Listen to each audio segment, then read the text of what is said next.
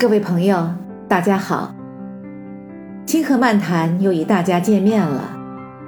人生既苦短，且又拥有漫长的生命体验和生命的乐趣。那么，我们该如何过好这一生呢？今天，我跟大家谈谈我所体悟到的人生当做且可很久去做的三件愉悦的事情。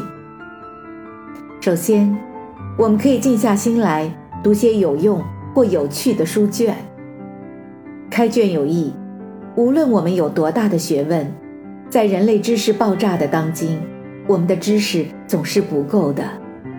这就需要我们不断的更新知识结构，时时增添学养，自觉改变思维模式，以应对日新月异的时代潮流。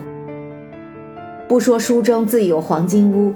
且说腹有诗书气自华，一个人举止得体、谈吐不俗、气质高雅、温润有爱，都是因为他心中珍藏了许多有益的诗书啊。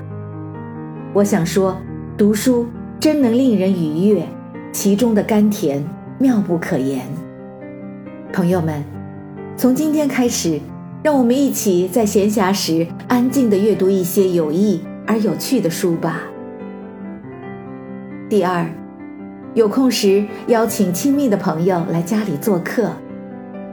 人不能太孤高，理应设法结识三五志趣相投的好友，为自己的人生增辉添彩。沏上一壶香茗，摆上一桌酒菜，在与好酒推杯换盏间，谈笑风生，无拘无束，放松心声。真乃人生一大乐事，受益良多啊！三，安排时间，轻松饱览大自然的风光。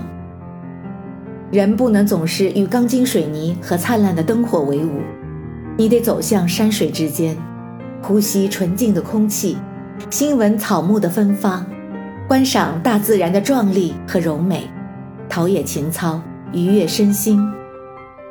春天，你可以在山花烂漫中闻听百鸟歌唱；夏天，你可以在金色浪涛中赞美龙人的辛苦；秋天，你可以在黄叶纷飞中欣赏高远的蓝天；冬天，你可以在白雪皑皑中赞叹山川的纯美。